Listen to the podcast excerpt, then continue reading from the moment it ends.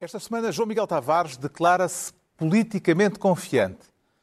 Ricardo Araújo Pereira, desta vez à distância, quer que lhe chamem Pedi e Pedro Mexia sente-se visto. Está reunido o programa cujo nome estamos legalmente impedidos de dizer.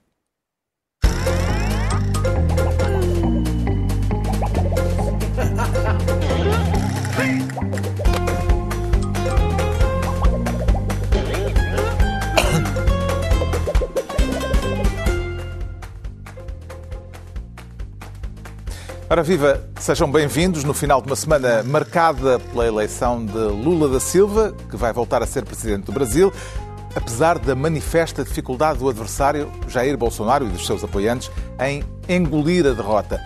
Vamos falar disso daqui a pouco, disso, de vistos gold, de nómadas digitais e de membros do governo que não dão satisfações a ninguém. Mas antes, o Ricardo Araújo Pereira, à distância, como uma espécie de nómada digital, quer ser ministro do BCE. E que ingredientes, chefe Araújo, tem a sua receita macroeconómica para cozinhar a inflação e para tornar eh, comestível? Sim, Carlos, eu, eu, eu, gosto muito de trazer estes temas macroeconómicos, um tema que me fascina, a macroeconomia, e sobre o qual leio tanto. Uh, na verdade, o que se passa é o seguinte: eu, eu sei da macroeconomia como a maior parte das pessoas, que é quando ela me vem à carteira. É a minha maneira de perceber, espera esta opção macroeconómica agrada-me ou não? É essa. E o que está a passar neste momento é o seguinte. As autoridades europeias, por exemplo, a senhora Christine Lagarde, acham que as taxas de juros devem aumentar.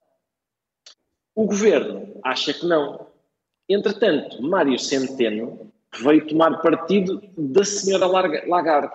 Ele também acha que as taxas de juros devem aumentar. A questão é, uh, os argumentos são, tal como no tempo da austeridade, são muito parecidos com a linguagem do perpetrador de violência doméstica.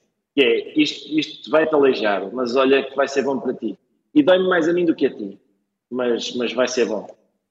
Tenho dúvidas como é que interpreta uh, esta entrada em campo de Centeno no despique uh, entre Costa e Lagarde, Ricardo Araújo Pereira? É possível, Carlos, eu não sei, nem sou de intrigas, como sabe, mas é possível que uh, toda a gente tinha uma ideia de que António Costa, depois de sair do governo, poderia ocupar um cargo europeu. É possível que Mário Centeno esteja a pensar também sou candidato. E se eu começar tão cedo quanto possível a concordar com as grandes opções dos meus amigos lá de Bruxelas, pode ser que eles tenham mais vontade de me acolher a mim do que ao Costa. Sente uma maior propensão para adepto do time Costa ou do time Centeno Lagarde? Eu tenho alguma repugnância em ver as coisas dessa, dessa forma, porque oh, eu, não, eu, não, sou time Costa, é lamento, é lamento, eu não sou time Costa, eu nunca votei, como sabe, eu, aquela frase do Alexandre O'Neill, ele não merece, mas vota no PS, eu concordo com a primeira parte. E por isso nunca votei no PS. Uh, ah, e portanto repugna-me pôr a questão na, na, nesse âmbito das equipas. Mas neste caso concreto, sou a favor das que deixam o meu dinheiro em paz, que aparentemente é a que o uh, Costa defende. Não, não é, pá, não é, não é. Consegue interpretar a razão de ser desta discrepância entre Costa e o seu antigo Ministro das Finanças, eh, João Miguel Tavares? Não, é, atualmente consigo. Aliás, uma das boas razões para Mário Centeno nunca ter ido para o Banco de Portugal é que estas discrepâncias são supostas existir. Nunca ter ido para o Banco não, de nunca, Portugal? Desculpa, não é nunca ter ido, ele foi. Ido. Nunca ah. dever ter ido para o Banco de Portugal é porque estas discrepâncias são naturais, existem. Um, a atividade de um governo não é a mesma da atividade de um Banco Central, razão pela qual é tão importante os bancos centrais serem independentes. É para ocasiões como agora. Porque isto não, ao contrário do que parecia o, até se pode dizer que, ele está a demonstrar, demonstrar toda a sua independência. Está, finalmente, a demonstrar toda a sua independência, mas nós estamos a estranhá-la. Esse é o ponto. Nós estamos, de repente, a estranhar. Olha, mas o que é que se passa com o Centeno? Bom, o que se passa com o Centeno é que ele agora está a ser governador do Banco de Portugal. E isto, ao contrário do que o, do que o, o Ricardo parecia dar eh, a entender, não é uma questão de, de pituitária, não é uma questão de gosto. Hum, e agora? Para onde é que eu ia ir?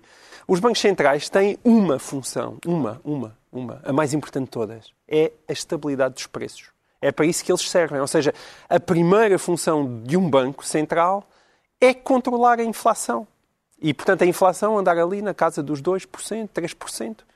E, e, e, portanto, não há dúvidas de qual é que deve ser a intervenção. O que se pode criticar a Lagarde é, ter, é, a Lagarde é ela ter demorado demasiado a começar a subir as taxas de juro. Agora, é evidente, ela tem que os subir até que a inflação, esteja controlada. E ao contrário também do que o Ricardo estava a, a dizer, Uh, não é claro qual das opções é que vai uh, à carteira do Ricardo, porque, na verdade, a resposta triste, mas verdadeira, é vão as duas. As duas. E, possível, e, e, eu sou daqueles que acredita que, apesar de tudo, controlar a inflação é mais importante, ainda que se corra algum risco de recessão. Porque a inflação é, um, é algo profundamente injusto, sobretudo para quem tem menos.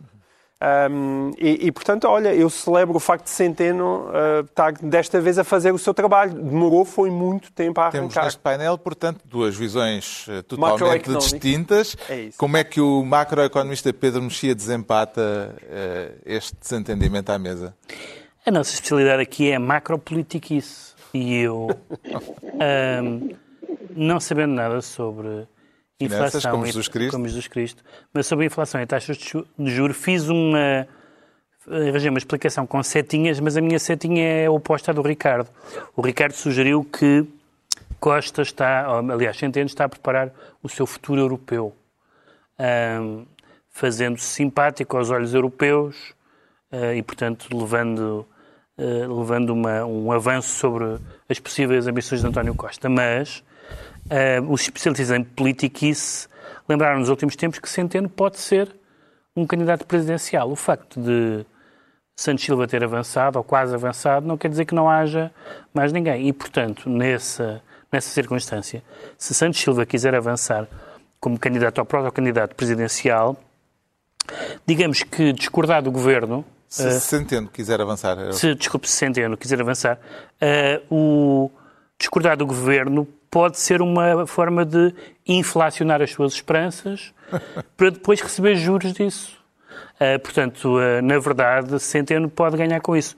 Sendo que a explicação mais não especulativa é a do João Miguel. Sim, e essa é, é mesmo macropolitiquice. É macropolitiquice, mas eu estou aqui para isso. A, do João Miguel Mas isso é, do, do, do Centeno, candidato presidencial, nos mentideros, a do, a do está João, em curso? A, do, não, não são nos mentideros, nos jornais. A do João é. Miguel foi uma defesa à zona. Portanto, ele está a fazer isto porque é governador do Banco de Portugal. Exato.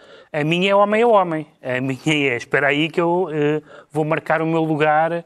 Portanto, não sei, mas, mas é verosímil. Ou seja, é possível que daqui a quatro anos, o governo durar quatro anos, que daqui a, a quando chegar às presidenciais, as pessoas não queiram uma pessoa da cor do governo, ou então querem, querem um presidente da cor do governo e não querem um novo governo da mesma cor. Enfim, não sabemos o que vai acontecer. Depende de muitos fatores. Se Centeno tiver uh, ambições presidenciais, tem uh, um legado à direita, que já tinha de contas certas, e tem este legado de discordância. E, por outro lado, foi ministro do PS.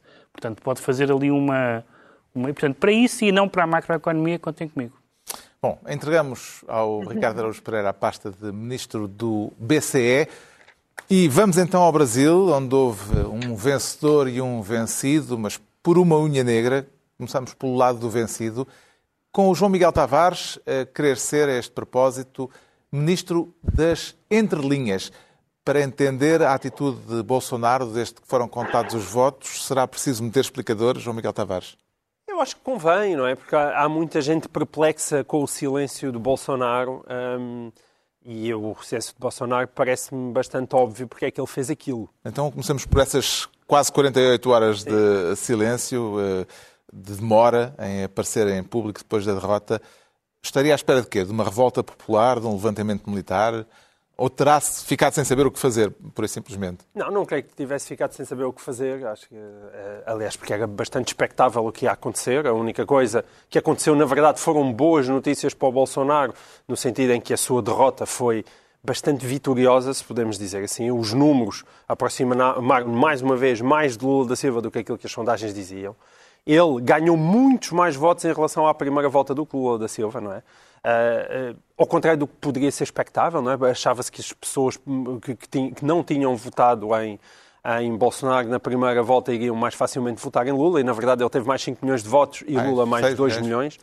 Um, e ainda por cima ele teve mais votos, que é uma coisa impressionante, do que esteve em 2018. Mais 400 mil votos do que teve em 2018. No fundo foi a repetição do cenário norte-americano em que Trump também bateu o, o, Trump bateu o seu recorde de votos, Sim. apesar de ter perdido.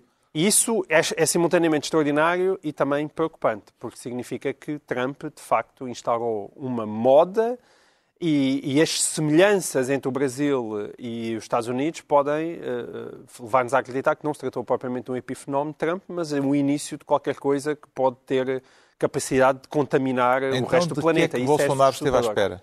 Eu acho que o, aquilo que Bolsonaro que ficou à espera fogo, foi demonstrar que era, era, o domador na arena e, e, dizer, reparem, se eu não estiver aqui para domar os leões, os leões, os leões vão vos morder.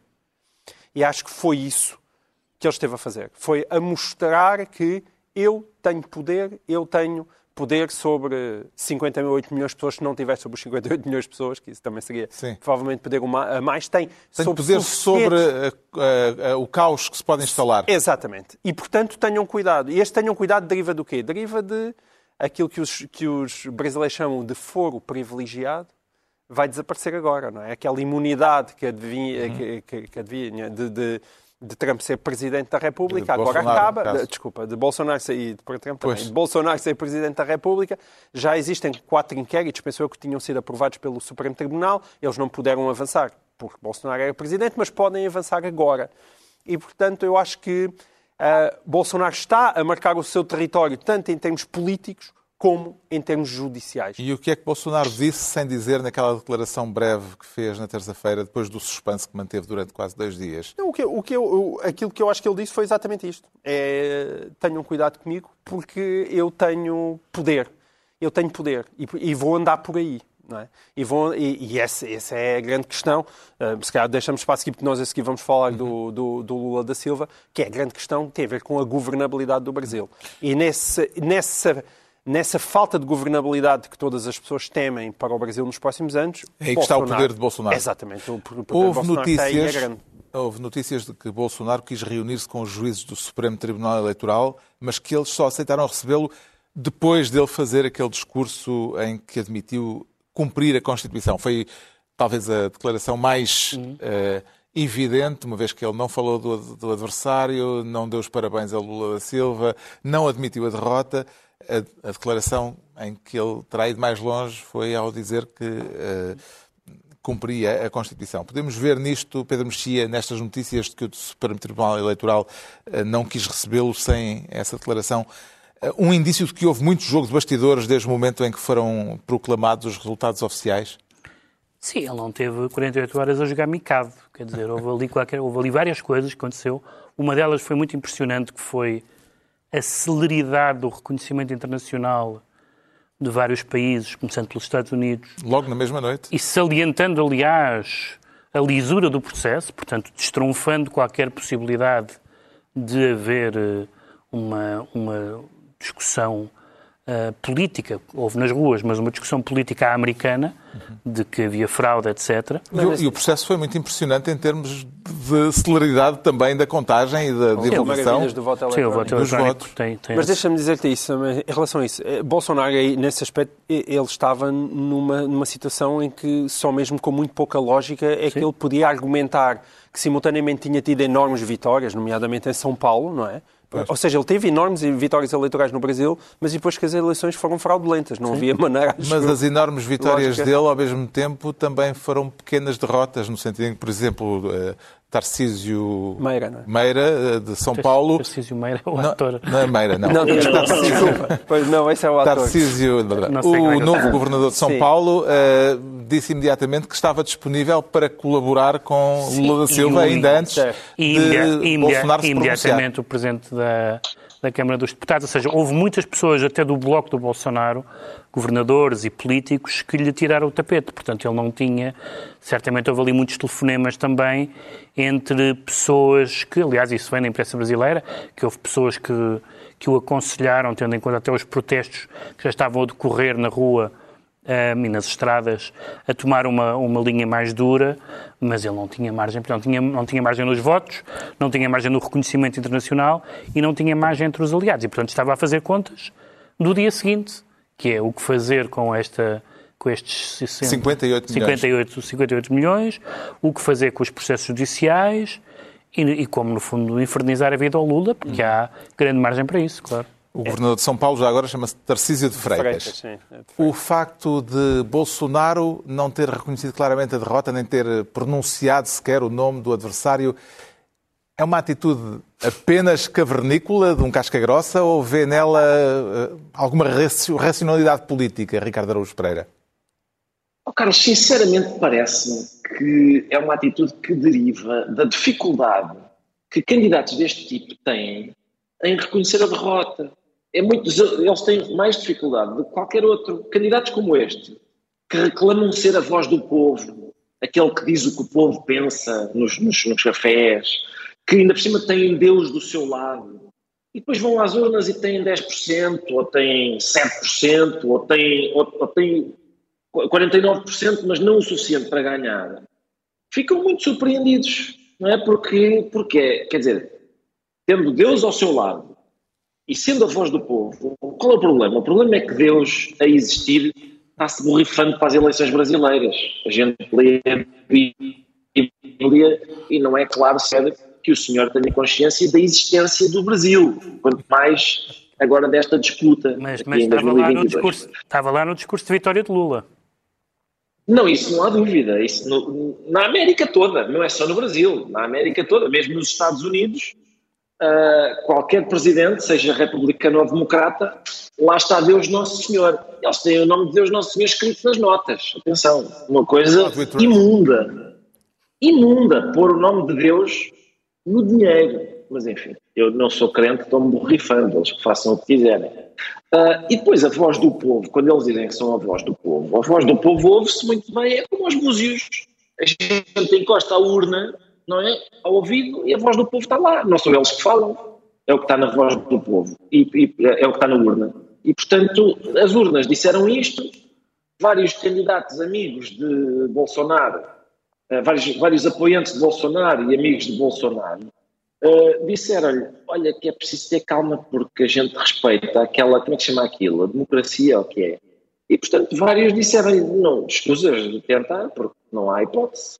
Uh, o que, o que dá-nos alguma esperança, não é? Apesar de tudo, o facto de ele levou 48 horas a admitir, mas o facto de vir dizer, pois e tal, realmente uh, parece que decorreu para aí um acontecimento qualquer em que eu perdi. Ele nunca usou a palavra perder, nem derrota, nem vida. Não, mas ao menos, mas ao menos aparecem as coisas estarem encaminhadas para ele. Nós estamos, aliás, numa fase... Sítio Estamos, aliás, numa fase, e aconteceu também com, com o Trump e com, e com o vice-presidente dos Estados Unidos, que é que nós saudamos os responsáveis políticos a dizer vou cumprir a Constituição. Hum. Ou feito os resultados eleitorais. E nós, muito bem, muito bem, esteve muito bem. Mike Pence esteve muito bem, Bolsonaro. É o normal, é o mínimo. mínimo. Os bloqueios de estradas por parte de camionistas apoiantes de Bolsonaro, Ricardo, pareceram-lhe manifestações espontâneas ou uh, orquestradas, no sentido de criarem um cenário de caos no país que pudesse justificar uma intervenção militar? Não, não há nada ali. Quer dizer, de um certo ponto de vista, não parece haver nada no bolsonarismo orquestrado, incluindo o pensamento. Incluindo o próprio pensamento. Eu não sei, houve, houve um facto, eu acho que foi mais ou menos falado, mas não teve a relevância que eu acho que merecia, que é, eh, a seguir a um dos debates com o Lula, um jornalista português perguntou, fez uma pergunta ao Bolsonaro e o Bolsonaro disse: Oh, meu amigo, eu não falo espanhol nem portunhol. Um, este é o tipo de coisa, quando, quando o presidente do Brasil se vira para um português que está a falar a mesma língua dele e diz-lhe: ah, Não, eu não falo a tua língua, isso é portunhol ou espanhol.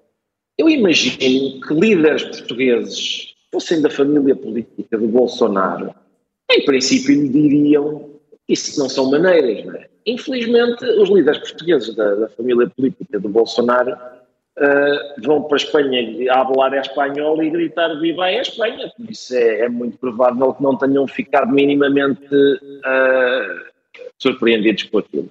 E houve até um dirigente político dessa área que lamentou a derrota de Bolsonaro, dizendo que era um triste dia para a lusofonia. Uh... Então, para a lusofonia, então, bem catastrófico. Que bem escolhido, pá. Se é triste. Oi? Se é triste para a lusofonia, não tem ideia de que, de que fale. O, Bolsonaro, o próprio Bolsonaro não tem ideia de falar a língua que a gente fala na, na lusofonia. O João Miguel Tavares fica então ministro das entrelinhas. Agora é a vez de nos virarmos para o vencedor com o Pedro Mexia como ministro concentrado. De que tipo ou que tipo de concentração está a antever eh, Pedro Mexia eh, nesta situação eh, com o terceiro mandato presidencial de Lula e com a situação política que está criada no Brasil? Na verdade, o do costume, que é uma negociação permanente. Só que essa negociação permanente tem no, no Parlamento, essa negociação permanente tem vários problemas. Um é a palavra negociação, Exato. que noutros países significa um, ceder em certas medidas políticas ou legislativas no... Aqui é no sentido que se usa nas feiras. No, exatamente, exatamente. Há 32 partidos é uma feira de e eu, e eu Vale a pena ver. Aliás, até, até na Wikipédia isso está é muito divertido, que é ver os, os, a lista de partidos de qualquer político brasileiro, onde, onde ver isso. E diz, não sei, um político tal. E depois há, já foi membro destes oito partidos. E eles mudam sem nenhuma... Os partidos para já têm os nomes. O Partido Progressista é liberal, o Partido Trabalhista é conservador, o Partido Liberal é iliberal, etc, etc. Há dois ou três partidos que fazem questão de não ter ideologia nenhuma, entre os quais o MDB, uh, eh, e aquilo é que eles chamam o Centrão é composto exclusivamente de partidos de direita, não é? Eu fui ver se havia algum partido, há um partido trabalhista e há um partido social-cristão, mas todos os outros partidos do Centrão, sem os quais não é possível governar, não são de centro, mas são de direita. Bom, uh, são de direita, mas claro que se vendem à proposta mais generosa. Uh, o problema é o seguinte, uh, comprar votos, sendo o hábito brasileiro, primeiro é um mau hábito e segundo é particularmente complicado para um líder do PT e o Lula em particular, mensalão, etc. O que as pessoas dizem é, bom, tem que ser assim, senão não é, senão o país não é governável. E eu não sei qual é a resposta a isto. Sei que esta não é a resposta, porque isso é, isso é mais do mesmo. Então, daqui a, daqui a, a uns tempos, estamos outra vez mesmo as pessoas que se legitimamente, e eu também me congratulo com isso, se viram um livro do Bolsonaro, vão dizer, bom, então voltamos à, à compra de votos, etc. Agora, não estou a ver que com bancada, a bancada do PT e aliados fica muito longe, uhum. muitíssimo longe da maioria, e, portanto, não sendo aqueles partidos uh, orientados por razões políticas, político-ideológicas, são orientados por razões económicas e de vantagens. Se o, P, se o PT vai governar assim, então é o PT de antigamente, aquele que Lula jurou. Aliás, é engraçado comparar o discurso de Lula, o primeiro escrito e o outro, é normal. O, escrito estava, era mais ponderado que o segundo, mas o segundo é mais interessante do que o primeiro, embora o primeiro seja bastante bom. Uh, e vamos ter daqui a uns meses ou daqui a uns anos, já, já para o ano, já, já a negociar orçamentos e coisas desse género, outra vez a mesma coisa. Compra de votos, por parte da esquerda, descaracterização ideológica do PT, e portanto vamos, isto é realmente ver, fazer replay. É o jogo todo no ponto onde o tínhamos deixado, com o problema de que a base de derrotar é uma base de 58 milhões. Os partidos que apoiaram Lula nestas presidenciais têm apenas um terço dos lugares na Câmara de Deputados e só um em cada cinco representantes no Senado. Como é que o presidente eleito vai conseguir uh, governar com esta base parlamentar? Não, eu acho que o Pedro Mexia já expôs isso, não é? Esse é o grande problema. O, o Bolsonaro uh, no seu discurso 40 horas depois, 48 horas depois da derrota, disse sempre joguei dentro das quatro linhas da Constituição. Essa expressão ele. futebolística ah? também achei é uma boa expressão. deliciosa, porque as ah, quatro linhas da Constituição... O que é que... Ele, aliás, insistiu depois no segundo vídeo sim, também sim, nessa é uma, boa, é uma boa expressão. O que é que é mentira. Ele nunca jogou dentro das quatro linhas da Constituição, mas justiça lhe seja feita. Nenhum dos outros. Porque esse é o ponto. É, eh, nós muitas vezes olhamos ingenuamente para os homens eh, corruptos. E nós achamos uh, na política que se nós removermos aquele homem que nós achamos que é corrupto, ou que é mesmo corrupto, do seu lugar, e depois vem, mais, vem um que de repente é impoluto. O problema é que as coisas são mais complexas do que isso. Acho que são mais complexas do que isso, por exemplo, em Portugal, desde logo, e são infinitamente mais complexas do que isso no Brasil. Porque quando é o sistema que é corrupto. Isso é que é verdadeiramente sistémico, agora tudo é sistémico. É, é, é mesmo é sistémico, sistémico, ou seja, que a maneira como é feito o jogo político. E o Bolsonaro também, com as histórias das rachadinhas, ou do orçamento paralelo. Sim, claro. Porque é a única maneira realmente que existe. Os partidos não são partidos, são empresas de votos. E, portanto, as, as, pessoas saltam como quem muda de empresa e hoje trabalhava na Pepsi e amanhã vou trabalhar para a Coca-Cola. É essa a lógica. E, e a partir daí existe dinheiro envolvido para comprar os políticos e para comprar e depois os políticos precisam também desse dinheiro Aliás, para, própria, para quem os elege. A própria base da, da, da, das eleições presidenciais deu que o, primeiro, o, o, o presidente é Lula e o vice-presidente é um democrata cristão filiado no Partido Socialista. Pronto, é, era só isso que eu queria dizer. Mas deixa-me só acabar, apesar de tudo, com uma nota positiva. O Brasil aguentou-se até sim, ver, sim, não é? Sim, a, a, democracia brasileira aguentou-se. Sim, sim. E não tivesse Bolsonaro feito aquela paradinha de 48 horas. Exatamente. Não tivesse ele feito a paradinha de 40 horas e não tivesse tido sequer a hombridade de dar os parabéns ao Lula, uh, poderia ter sido umas eleições quase normais e muito acima das últimas eleições americanas. Não é? Será caso para temer uh, um regresso aos tempos do mensalão, Ricardo Araújo Pereira? Ou terá Lula aprendido, entretanto, a lição de que a compra de deputados à descarada hum, pode trazer problemas políticos? Bom, eu acho que essa lição uh, terá sido aprendida, não que a compra de deputados seja uh, traga problemas. É depende do como é que se chama, do modo de pagamento. Eu acho que esse vai ser o problema. Ou seja, uh, os deputados vai ter de haver, vai, ele vai ter de conseguir apoios, como sempre. O João Miguel estava a falar na rachadinha. A rachadinha, apesar de tudo, é outro, é outro tipo de coisa. É, a rachadinha é ganância pessoal. É eu convido para meu assessor Sim. e tu dás metade do teu ordenado. Certo. Uh, coisas como o mensalão são eu preciso de apoio no Parlamento para passar esta lei, por isso vou é corrupção uh, recrutar não, é, é pá, oh, Ricardo, mas as coisas misturam-se, Ricardo. Eu Elas estão sim, misturadas. Eu sei que sim, calma. A questão é, neste momento, o que, o que vai acontecer é esses deputados, de, dos quais o governo precisa para passar leis, vão continuar a ser comprados, só que não como no mensalão, mas como antes e depois, que é com cargos. Não é com, não é com dinheiro, é com cargos. Ora, o PT tem uma regra que é não atribuir em ministérios-chave, acho que é a saúde, a educação, etc., não atribuir a esses ministérios-chave esse tipo de cargos. E, portanto, esses deputados vão ter de ser comprados provavelmente com outro tipo de cargos. Eu imagino que haja uma, que a gente esteja prestes a ver a criação de vários organismos e institutos e, e coisas desse tipo que vão grupos de trabalho. albergar... Vamos ver se ele faz ministro sim, grupos de trabalho. alguns dos seus apoiantes, como a Simone Tebet. Será um bom, um bom sinal. Sim.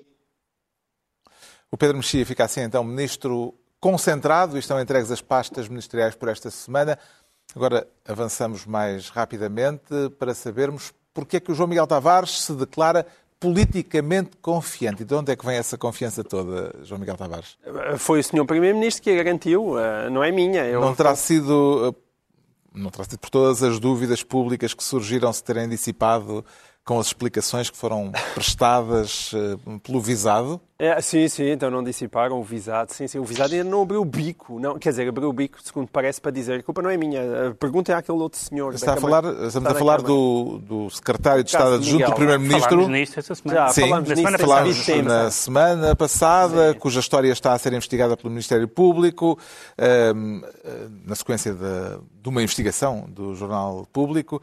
Uh, como é que se explica este silêncio absoluto do secretário de Estado de Miguel Alves a este respeito? Sim, isto é como nas telenovelas. Portanto, houve os episódios da semana passada, nós falámos aqui do caso, é um caso, quer dizer, não é muito significativo em termos de valores envolvidos, porque 300 mil euros em Portugal não, não, não é nada, não é? Tendo em conta aquilo que nós já ouvimos. O que é que é um, é um caso particularmente chocante, porque é 300 mil euros que foram entregados a um promotor que queria construir um centro de exposições o centro não arranca, o promotor tinha um currículo falso, prometia dizer que tinha muita experiência na área, afinal a empresa tinha sido constituída oito meses antes e, portanto, aquilo é uma atrapalhada sem nome. Ou seja, os 300 mil euros não é um valor especialmente elevado, tendo em conta os números que nós estamos habituados a ouvir, mas o caso é muito escandaloso e é muito difícil de se defender. Ou seja, é uma coisa muito evidente.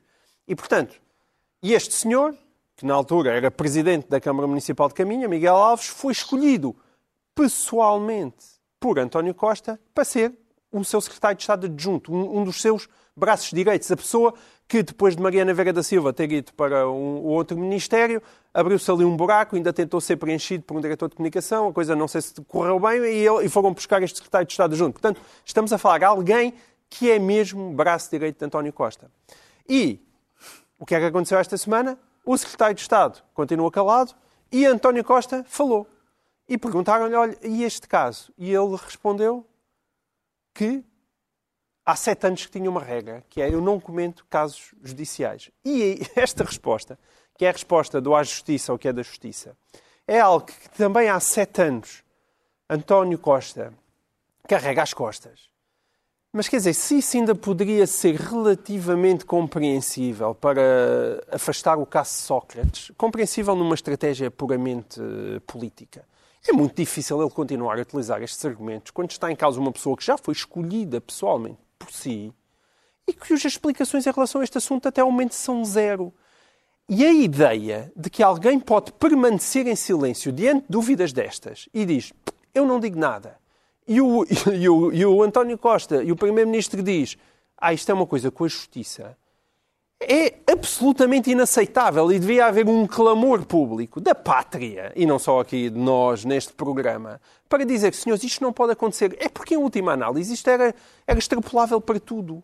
Qualquer caso que acontecesse em Portugal, por mais escandaloso que fosse, António Costa agora pode dizer a justiça que investiga não tem nada a ver com isso. Isto é a ideia da ética republicana agora parece que é, reside no Ministério Público. Enquanto o Ministério Público não vier acusar ninguém, enquanto não vier um polícia prender um político ou acusar um político. Não, só depois de então, ter julgado. Está tudo bem, está tudo bem. Exato. É, é lavar as mãos com Pilatos. É escandaloso. Não, mas eu acho que há uma imagem bíblica que não é o lavar as mãos, que é, é uma Acho que há uma glosa de uma passagem bíblica que, que, no caso de António Costa, é não saiba o teu braço esquerdo o que faz o teu braço direito. Exato. É, há, uma, há uma passagem que é com mãos, né, e eu acho que é isso. Quer dizer, uhum. não, não sei isto. É, não, é, é, eu acho que eu concordo com o que o João Miguel disse sobre a gravidade maior ainda das não explicações do que do caso. O que é que explica, então, Sim. nesse, nesse caso, a pouco ou nenhuma atenção que as este caso mereceu até agora por parte da oposição? já falámos aqui a semana passada, por um lado, a abundância de casos de diferente natureza prejudica cada um deles individualmente, já vimos isso com Sócrates. Mas são mesmo de diferente natureza. Eu sei que são de diferente natureza, mas, há, mas tem havido muitos, Sim. e portanto isso, digamos que é o caso da semana, e portanto há uma, há uma amálgama, uh, e como são de diferente natureza, e alguns não são explicados, isso não, não, não propicia que nenhum deles seja levado a sério, e no caso dos partidos, eu, não é só haver muitos casos, é que há muitos casos em casa. Isto é, uhum. eu sempre notei em toda a minha experiência de falar com, com pessoas no poder autárquico que as acusações ao poder autárquico do outro partido são sempre vistas com alguma cautela em todos os partidos com responsabilidades autárquicas, porque dizem, ah não, eu, realmente eles fizeram isso, está mal, mas sabe, há aqui umas coisas. Portanto, eu sempre ouvi uma grande tolerância em autarcas em relação a essas matérias. Quem não tem autarcas, esses não, esses são impolutos. Mas quem tem autarcas, e eu sinto que isto houve, que houve aqui, não encaminha. Diga-se de passagem, aliás, houve alegações importantes e preocupantes sobre não acesso à documentação, sobre este caso, mas eu temo que isto passe. Como é que interpretou Ricardo Araújo Pereira a declaração do Primeiro-Ministro esta semana? Aliás, o João Miguel já a referiu, dizendo simplesmente que mantém a confiança no Secretário de Estado porque tem, por regra, não se pronunciar sobre casos de justiça. Pois é, a questão é, é saber se isto é um caso de justiça ou se é um caso político e de justiça. É várias coisas. Também é um caso de justiça, certamente será. Mas é mais do que isso, provavelmente.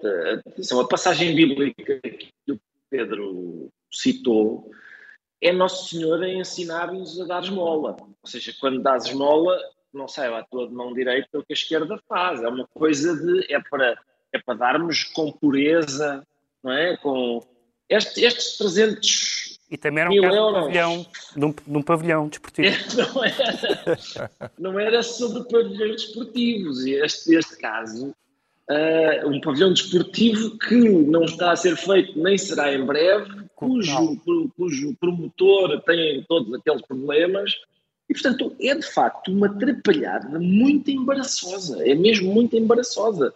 Lembram-se, quando nós falámos aqui, é, ainda por cima é José António Cerejo que está a tratar dela. Portanto, além de ser embaraçosa, é daquelas que não vai, não vai desaparecer assim tão depressa.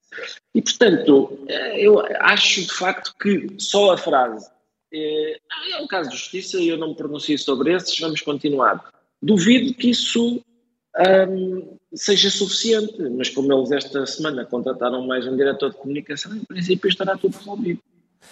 Está esclarecido porque é que o João Miguel Tavares se declara politicamente confiante quanto ao Pedro Mexia diz sentir-se visto, sente que já não oferece novidade? Quer dizer, grande novidade. O que, a, única, a única questão é que estes vistos são os vistos visto. Gold. Quer falar do anúncio do Governo de que está a estudar a possibilidade de acabar Sim, com os vistos Gold. Os o que é que terá levado o Primeiro-Ministro a anunciar uma possibilidade ainda sem decisão? Uh, Bem, de facto, ela convém que seja estudada antes de, de, de, haver uma decisão. Porque é que ela anunciou antes disso, ou é porque já está decidido, não sei bem. Mas há duas coisas aqui diferentes. Uma é o mérito em si dos vistos gold, se é ou não uma boa ideia, e como é que funcionou. E a outra, que foi um pouco a alegação de António Costa, foi, bom, isto foi quando estávamos apertados, uh, e agora se calhar já podemos, já podemos dispensar isso. Sendo que eh, ele falou nisso num contexto de uma grande abertura a startups, a nómadas digitais e, e, e, portanto, uma, mostrando que a política, de, a política do governo é uma política de abertura aos investidores estrangeiros. Só que nós sabemos, número um, que os vistos gold, eh, em alguns casos, propiciaram uma dimensão de criminalidade que é importante saber se é endémica e superável. Uh, número dois, sabemos que, nomeadamente no caso imobiliário, não foram só os vistos gold, foi a imigração em geral e, outras, e outros fenómenos, sabemos que é um problema imobiliário sério, não é? Uhum. De repente nós não podemos, nós cidadãos portugueses, uh, e eu não sou de, de Portugal para os portugueses, mas tam, também tem que ser para os portugueses, já agora, uh, nós cidadãos portugueses termos dificuldade em um, competir com as rendas que os estrangeiros podem pagar. E, portanto, isso tudo são coisas que nós sabemos. Agora, será que isto foi lançado como um assunto, neste momento, como um assunto real ou foi mais uma forma de continuar a desfazer o legado da Troika, mais uma maneira de aparecer ainda, até porque Passos Coelho continua, esta semana, aliás hoje, voltou ontem à noite, voltou a estar nas notícias, não é? A dizer que o seu futuro não está nada iminente, mas que não, mas que não que seria, não sei qual foi a palavra que ele utilizou. É to, tolo. Sim. Tolo descartar, descartar, ou pôr de parte. E, portanto, é, todas, tudo tudo o que seja falar de Passos Coelho por parte do Governo, dizendo vamos desfazer mais uma coisa que este, que este senhor fez, é, é útil. Sendo que eu acho que é um, um assunto sério e que acho que deve ser debatido. Vê sobretudo virtudes ou defeitos no mecanismo dos vistos gold, Ricardo, uh, Ricardo Araújo Pereira, com a concessão do passaporte português a troco de compras de imobiliário? Oh, Carlos, eu desde o princípio uh, me pareceu que este sistema era bastante suspeito. Quer dizer, acho que achámos todos, achámos todos, é uma daquelas coisas em que se, é uma daquelas coisas que se tornam normais e nós, como somos pelintras, dizemos: pronto, uh, vamos então agora, a gente precisa de dinheiro. É? E há aqui uns senhores que fazem, compram uma casa por, acho que era meio milhão de euros, não é? Meio milhão. Em Portugal, e por causa disso são, são premiados com um passa, uma coisa que a gente tem boa para vender, valiosa, que é um passaporte da União Europeia. Uh, porque é disso que se trata, não é? Ninguém, na verdade, ninguém quer ser português. É muito, a gente desconfiaria. Uma pessoa dissesse, eu quero mesmo ser português está um pouco a mas ser exato, mas, mas como é um passaporte da União Europeia, as pessoas querem. E, e atenção, meio milhão de euros é barato. O que nós estamos a fazer é vender a meio milhão de euros um passaporte da União Europeia. Uh, por acaso, não, quer dizer, por um passaporte verdadeiro uh, é barato. Há pessoas que vendem falsos mais baratos do que meio milhão. Mas, mas o Portugal estava a vender, tá, entrou no tráfico também. Sabes é como é que está o passaporte? Não sei bem, mas duvido que custe que um falso mesmo bom. Lá, e este é milhão, menos de meio milhão. Oh, oh, Ricardo, é meio milhão. E ficas, ficas com a casa. Ficas com a casa, é isso que eu ia dizer. Exato, é isso. Ah, é pois. Isso. Exatamente. A União Europeia já manifestou por diversas vezes preocupação pelo modo como os vistos gold atribuem passaportes a, cidadão, a cidadãos extracomunitários. Esse desagrado de Bruxelas, João Miguel Tavares, poderá ter pesado de algum modo para que o governo eh, venha agora reabrir este dossiê? Não sei se pesou, mas acho muito bem que pese, porque o ponto é exatamente o que o Ricardo disse. É que isto é particularmente obsceno, porque nós não estamos a vender a nacionalidade portuguesa. O que nós estamos a fazer é dizer às pessoas podem ir para a Alemanha, para, para, a França e, e, e, e lhes apetecer dentro da União Europeia. Portanto, isso, isso torna a coisa particularmente obscena.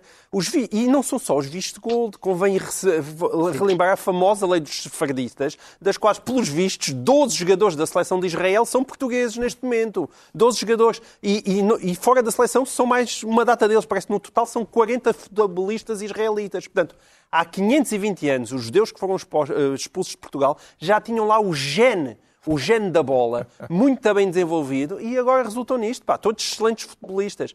É uma palhaçada sem nome. Portanto, é vistos gold e a seguir acabem também com a lei dos farditas, que é uma vergonha nacional. Já sabemos porque é que o Pedro Mexia se anuncia visto. Agora vamos tentar perceber porque é que o Ricardo Araújo Pereira quer que lhe chamem Pedi. Parece, uh, parece-lhe que é uma alcunha de sucesso, Ricardo? Acho que sim, vamos rapidamente perceber isso. É um... Porque o se passa. é, um, é um bom nome é... para um nómada digital, como parece ser o seu caso. Não, eu lá, nómada sou hoje porque estou fora, mas digital não conto comigo. Eu, eu, então, é, é está a usar meios digitais, não é? Pelo que percebi, ah, tem coisas a dizer sobre mais uma edição do mega evento criado por Paddy, lá está, Paddy Cosgrave. No registro civil ele é Patrick Cosgrave. Agora até 2028. É, mas é conhecido por Paddy mas é Cosgrave. É... A Web Summit deste ano está a corresponder às suas expectativas, Ricardo? Está a exceder, Carlos, porque como se sabe, eu sempre fui, não sou propriamente um ludita, mas sou, sempre fui reacionário relativamente à Web Summit. Sempre achei aquilo uma, uma fantochada. E era, atenção, era, havia pessoas que diziam, pá, como é que é possível um investimento destes, uma coisa maravilhosa, e os unicórnios e uh, todas essas coisas. Estás Mas a fazer voz do Sócrates. voz de Sócrates, de facto. Foi. Foi. Não sei o que é que aconteceu, mas suspeito que tenha a ver com a mudança de gestão da Câmara de Lisboa e já se pode fazer pouco da Web Summit sem ser ah, um reacionário. Pois é. Uh, agora já se pode. E eu vou aproveitar.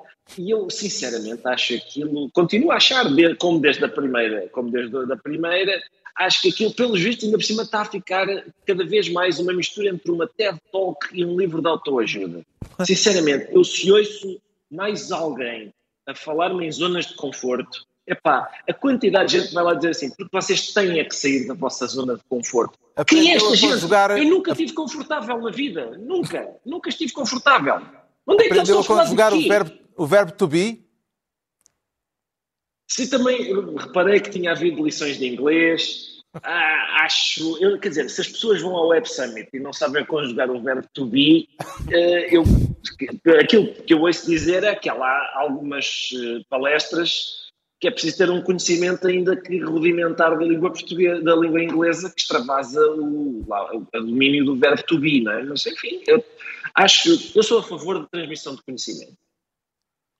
Pronto, não temos tempo para mais. Gostava que fosse mais, gostava que fosse mais barata. Mais barata. Transmissão de conhecimento mais barata.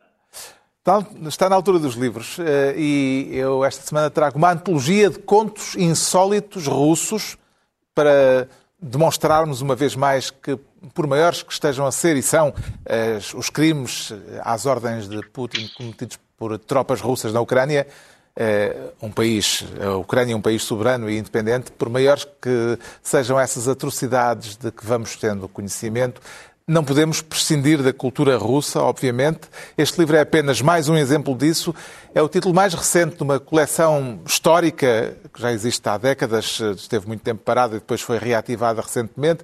É a coleção Livro B, vocacionada sobretudo para a literatura fantástica. Desta vez, alguns dos contos talvez não se enquadrem por inteiro no género fantástico, mas todos eles têm o seu quê de insólito e o denominador comum é o medo. Aliás, a partir do título de um conto de Chekhov, um dos contos uh, que está aqui uh, antologiado, intitulado Medos. É um tema sempre atual, uh, mesmo já uma semana depois do Halloween.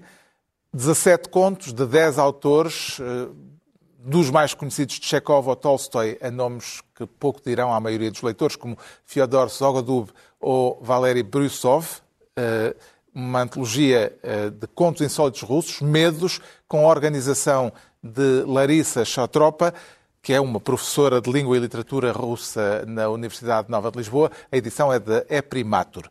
O João Miguel Tavares traz um livro de fotografias com polícias e ladrões, sim. mas sem olhos. sim, sim. Sem olhos, sim. Uh, é Polícias, Ladrões e Outras Revelações, é da Leonor Sá, que tem feito uma investigação da ligação entre a fotografia e o crime, portanto, naquela transição do século XIX para o século XX. É um tema absolutamente fascinante. Este livro saiu agora na imprensa nacional e tem retratos de delinquentes, tem retratos também de polícias que também eram fotografados e também de outras personalidades públicas. A questão dos olhos é, é especialmente fascinante, não temos tempo para desenvolver aqui.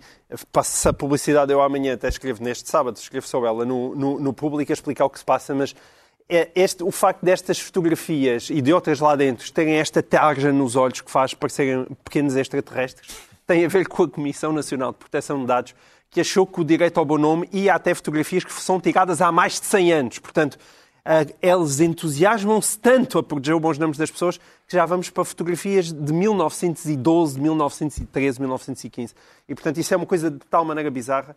Eu, eu falo hum. sobre isto, mas independentemente das tarjas nos olhos ridículas de, de, destes fotografados, que é uma espécie de censura, o livro vale muito a pena. O Pedro Mexia traz um ensaio sobre o Brasil, eh, muito a propósito. Sim, é sobre o Brasil, é sobre o Brasil mas é. No Brasil é um caso extremo, como nos Estados Unidos, mas é exportável para várias vários países, chama-se O Diálogo Possível de Francisco Bosco.